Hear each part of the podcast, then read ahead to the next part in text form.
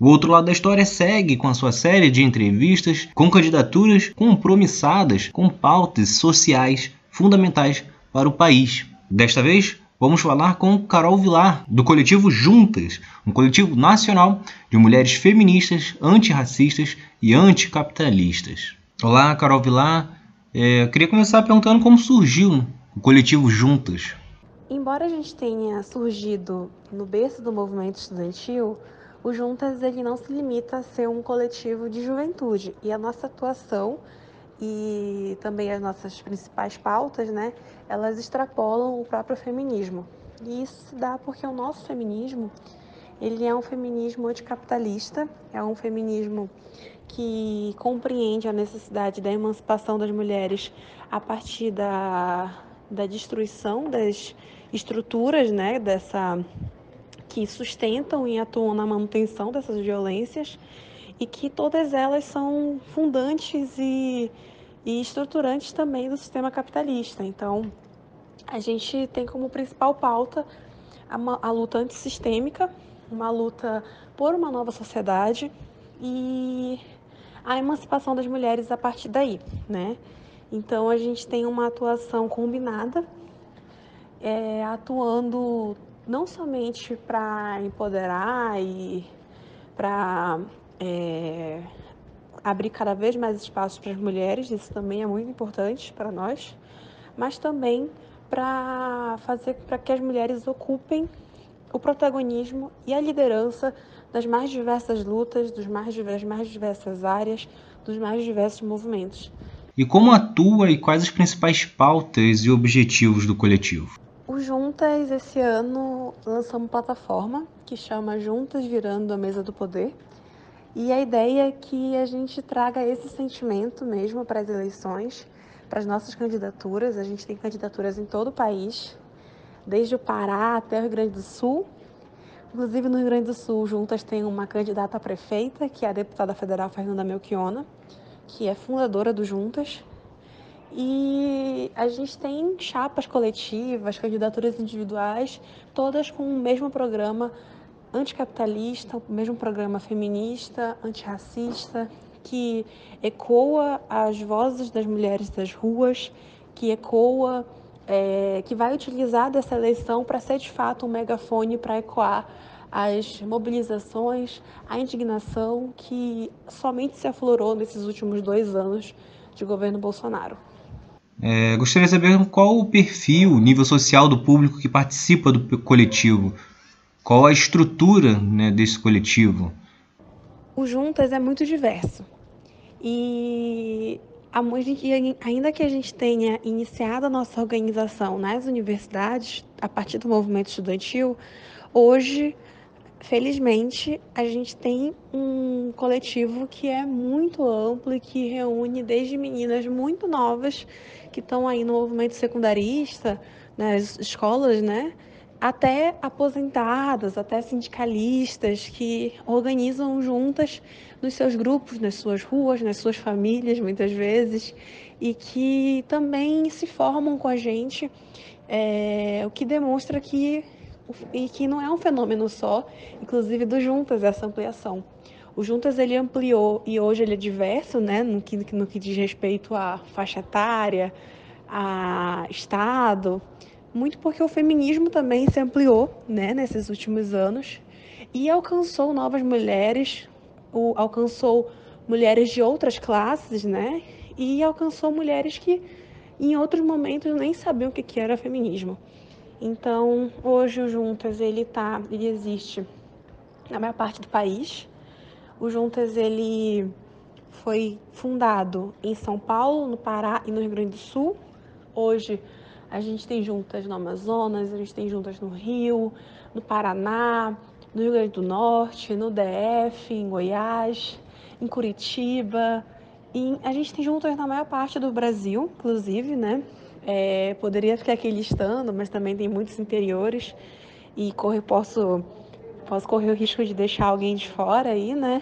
É, e apesar da gente ter crescido muito, a gente tem, não tem muita estrutura, né? É um coletivo, é um movimento social que se autofinancia na maioria das vezes. É, Então a gente faz campanhas, campanhas de arrecadação de recursos, quando a gente quer fazer algum ato, quando a gente quer é, bancar nossas camisas para os atos, a gente vende, é, vende material, independente do que seja e onde seja, mas a gente se auto-organiza para se autofinanciar também. É, que tipo de encontro, atividades o coletivo organiza? É, sobre ah, os encontros e atividades que ocorrem, é, também fazem parte, os encontros e atividades que ocorrem também fazem parte dessa auto-organização e desse autofinanciamento. Então, é, sempre que a gente busca fazer algo, a gente busca auxílio institucional, né? Então, é, dentro das universidades, a gente busca esse auxílio da, da reitoria, né, dos programas de assistência. Então, isso também muitas, das vezes nos ajudam quando a gente está construindo algo em específico nas universidades, mas quando a gente está construindo algo fora, como parte da nossa agenda, a maior parte da nossa agenda é construída fora da universidade.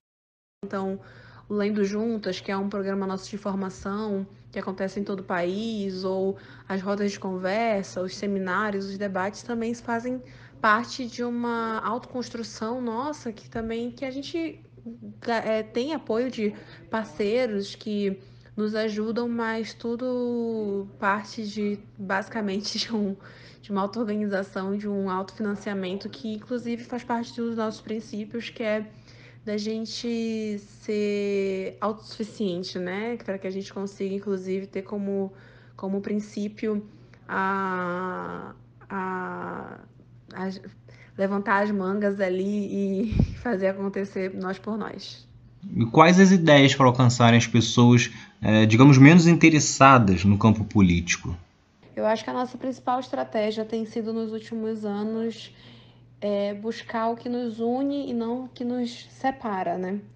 Especificamente em relação ao feminismo ou à luta das mulheres, é muito difícil às vezes convencer alguém falando, trazendo nomes de teóricas ou falando da história do feminismo, das ondas do feminismo ou até a própria palavra feminismo em si, né, que é, assusta bastante.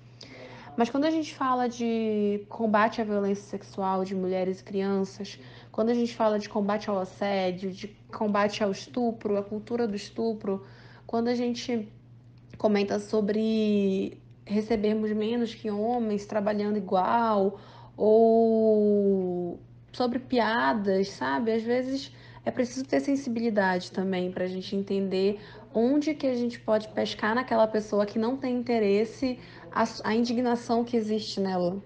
E a partir daí cavar um espaço para que a gente possa dialogar mais sobre o que isso significa, sobre formas de combater, sobre formas de é, atuar né, ativamente nessa. É, para combater o que quer que seja e para se organizar politicamente também. Às vezes a gente não consegue deixar claro que isso é política também, né? Que a gente está fazendo e debatendo política, mas ainda que se o objetivo, se o diálogo foi estabelecido, o objetivo também já foi em parte cumprido. É, o coletivo se posiciona como anticapitalista. Como você vê a aceitação para este debate em um momento que o povo optou majoritariamente por candidatos conservadores e liberais em 2018? Acredita que é possível agora, em um futuro próximo, encontrar a abertura da população para esta conversa? Bom, sobre o anticapitalismo, de fato é uma questão que é muito polêmica, né? Porque não se compreende exatamente qual seria a outra alternativa. E apesar da gente ocupar as eleições e construir uma plataforma, inclusive fortalecer incentivar que mulheres ocupem esse espaço, a gente não acredita que vai ser por essa via que vai se dar qualquer mudança radical na sociedade. A gente acha que essa mudança só é possível vindo das ruas. E as ruas, elas já nos deram, nos deram bons exemplos, né? O Ele Não é um bom exemplo, inclusive, agora completando dois anos, é um bom exemplo de que existe muita indignação latente. Se a gente caminhar um pouquinho mais para trás, a gente chega até junho de 2013, que nos demonstra ainda mais que, especialmente partindo da juventude, existe uma indignação e uma inconformidade com a sociedade hoje, com o sistema político hoje com e as crises políticas, principalmente, mas a crise econômica, a crise política, a própria crise sanitária promovida pelo, pela Covid, elas impõem a realidade na vida das pessoas, né? Então, até quem não gosta de discutir política teve que ficar em casa, teve que se cuidar, teve que perceber que pode ter sido demitido, que, que existe uma influência real da política em suas vidas, coisa que outrora a gente poderia até falar, cair naquela, naquele papo de que política não se discute, né? Então, acho que hoje em dia a gente tem uma via mais aberta para debater. Mas, de fato, esse sistema está falido. Esse sistema político eleitoral é um sistema muito corruptível, é um sistema que tem métodos e práticas que alimentam a sua própria degeneração. E por meio desse sistema, de fato, a gente não vai conseguir nenhuma mudança radical. A gente sabe que existem muitas práticas, cada vez mais práticas escancaradas é, a própria, o próprio uso das fake news, da pós-verdade, né, todo esse debate de como é que as redes estão influenciando as eleições, nos comprovam que esse é o sistema que, que responde à manutenção do capitalismo, né? E que se a gente quer respostas à altura, a gente tem que ter ações à altura e retornar para a base, retornar para o contato, retornar para a construção dos movimentos sociais que mobilizam e colocam a sociedade em movimento e a partir daí é, buscar a construção de alternativas e que, inclusive, a gente costuma dizer, nós do Juntas, que o feminismo ele tem valores que precisam ser cultivados, promovidos nessa construção de alternativas, porque as mulheres elas representam uma alternativa é, a, esse, a, essa calamidade, as mulheres e os valores que o feminismo nutre da solidariedade, do respeito, da, do companheirismo, da valorização do outro, da outra enquanto companheira, não encontra, não, não como rival, né? E são, esses, são esses valores e muitos outros que refundariam essa sociedade com uma base totalmente diferente do que a gente tem hoje. Então, respondendo, sim, eu acredito. Acredito que essas mobilizações de rua nos provam, nos provaram isso, é, que é possível, é, que o sentimento existe, que ele está latente e que pode eclodir a qualquer momento. A gente tem que estar tá preparado e tem que estar tá incentivando para que no momento que ocorra a gente consiga buscar alternativas para trilhar esse novo caminho. Outra questão é o feminismo. O que dizer para as pessoas em geral, mas principalmente as mulheres, que até hoje ainda acham que feminismo é uma coisa negativa, que ainda tem preconceito com essa palavra? Como eu respondi na, na pergunta sobre como dialogar com pessoas que não gostam muito de política, acho que o feminismo é, é exatamente a mesma coisa, assim, é a gente buscar o que nos une buscar tocar essas pessoas no que é sensível a elas. Então, se a gente fala com mulheres, a gente fala com mulheres que têm mães, já tiveram uma mãe. A gente fala com mulheres que possivelmente têm filhas ou que desejam ter filhas. A gente fala com mulheres que têm amigas que já sofreram violência e, e as violências das mais diversas, é, dos mais diversos tipos de violência, né? Então, violência psicológica, violência é, moral, assédio moral no trabalho, muitas vezes que acompanham assédio sexual. E a gente desnaturalizar isso, né? Demonstrar que isso não é normal, que isso não é algo que é intrínseco ao ser mulher, né? Porque você é mulher, que você tem que passar por isso e que isso já está dado, que não tem como mudar. Eu acho que é por aí que a gente consegue abrir caminho para dialogar com mulheres que são muitas das vezes mulheres que foram feridas bastante pelo patriarcado e por isso criaram uma casca para naturalizar e normalizar, inclusive, o que viveram, porque se confrontar com o absurdo que são essas violências pode causar uma angústia que é muito difícil de lidar. E muitas vezes sem apoio familiar, com famílias muito reacionárias, com famílias bolsonaristas é, é difícil de lidar, é difícil de compreender que existem outros caminhos. Então, é, o, talvez a principal forma de dialogar com essas mulheres que não querem, que não conseguem entender, enxergar no feminismo uma alternativa para se organizarem e para mudarem suas vidas, seja acolhê-las, seja ter compreensão com da onde elas vêm, da onde elas falam e a partir daí buscar o que nos une. E quais políticas o coletivo acredita que sejam fundamentais e faltam ao Brasil para acabar com o racismo, o machismo, a violência contra a mulher na sociedade? Essa é a pergunta de ouro, né? Porque como que a gente vai acabar o racismo e o machismo num país que se fundou e se estruturou com base na escravização de, de povos, né? Que durou, durou mais de 300 anos aí, no que se fundou no estupro e na violência de mulheres, né? Que aí construiu o país miscigenado que a gente tem.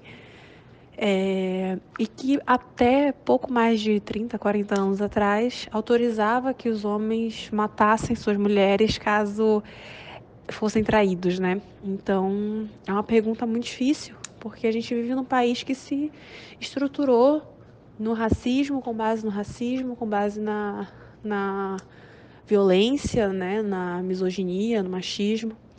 Mas sem dúvida a gente já avançou muito e é preciso que a gente defenda as políticas que nos fizeram avançar e siga reivindicando outras políticas que é, de alguma forma equiparem, né? Nos consigam equiparar minimamente é, esses grupos ao restante da, da sociedade, né? Os, os homens brancos, na maioria das vezes. As políticas afirmativas, portanto, são, por exemplo, né, muito importantes as cotas, não só para negros e negras nas universidades, mas também para as mulheres no parlamento, por exemplo, são exemplos de que de políticas afirmativas que, é, quando efetivadas, são muito importantes.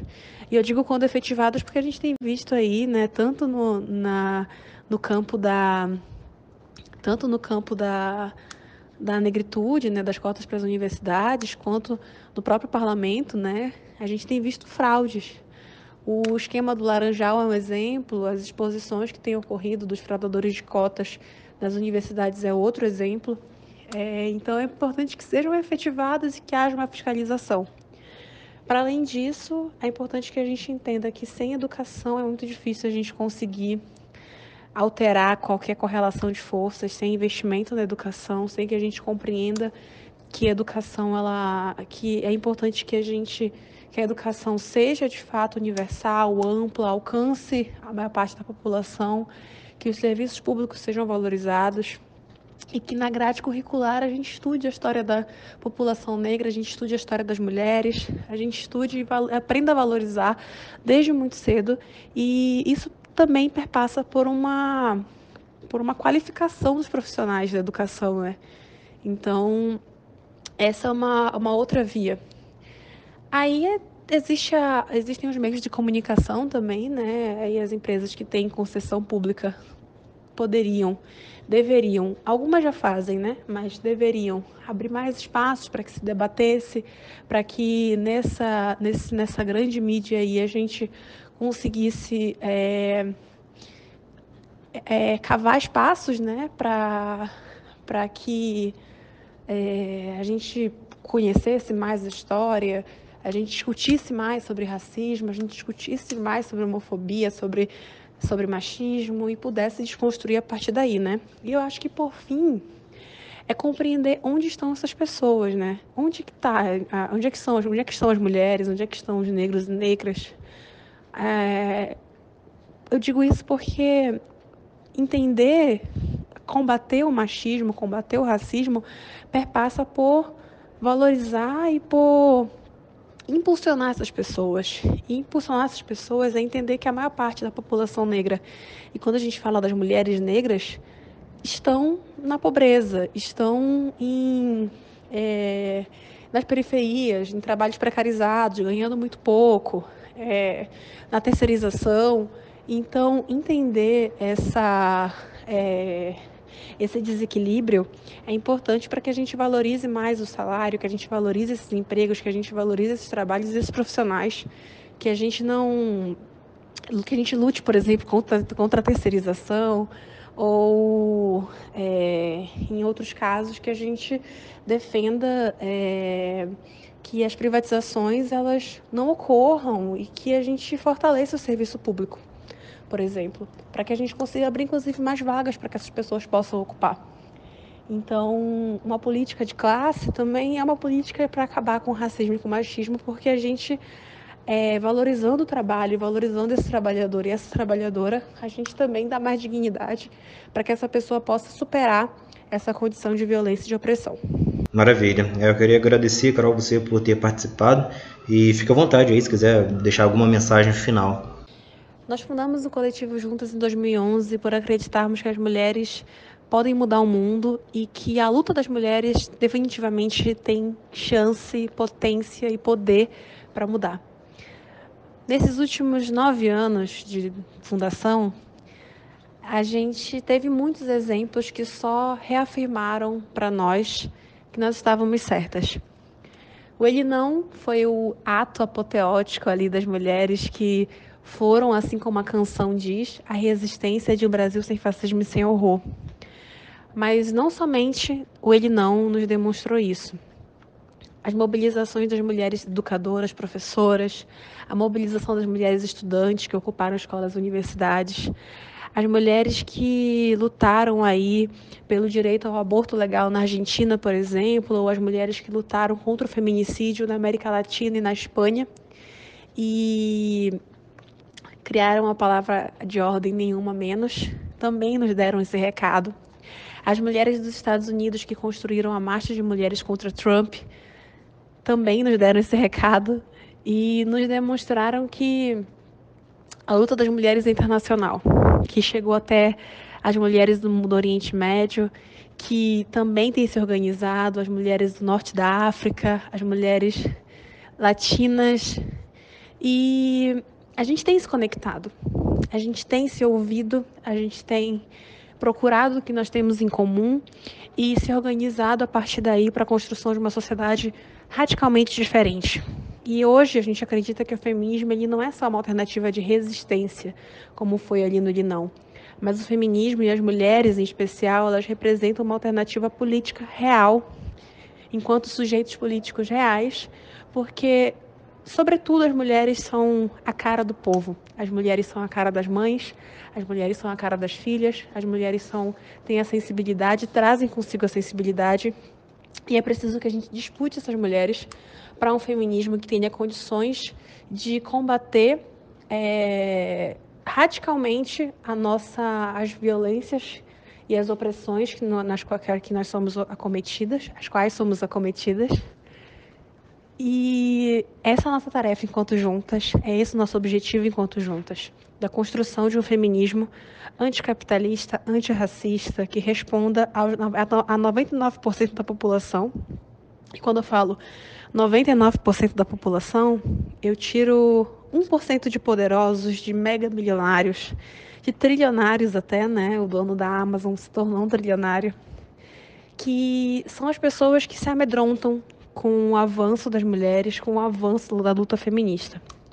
Então, para finalizar, eu diria para as mulheres que estão ouvindo a gente, que não tenham medo, que não tenham receio, que não se intimidem e que busquem conhecer mais sobre si, sobre a sua própria potência, que essa sociedade corta desde pequenininha, desde que nos obriga a seguir um manual do que é ser mulher, mas que definitivamente nós somos muito mais do que isso. Nós temos potência, nós temos força e juntas nós somos muito mais fortes. É esse que é o, o nome do nosso coletivo, porque a gente realmente acredita que as mulheres têm condições de mudar o mundo se nós estivermos juntas e unidas para nessa caminhada aí estar de mãos dadas e se fortalecer.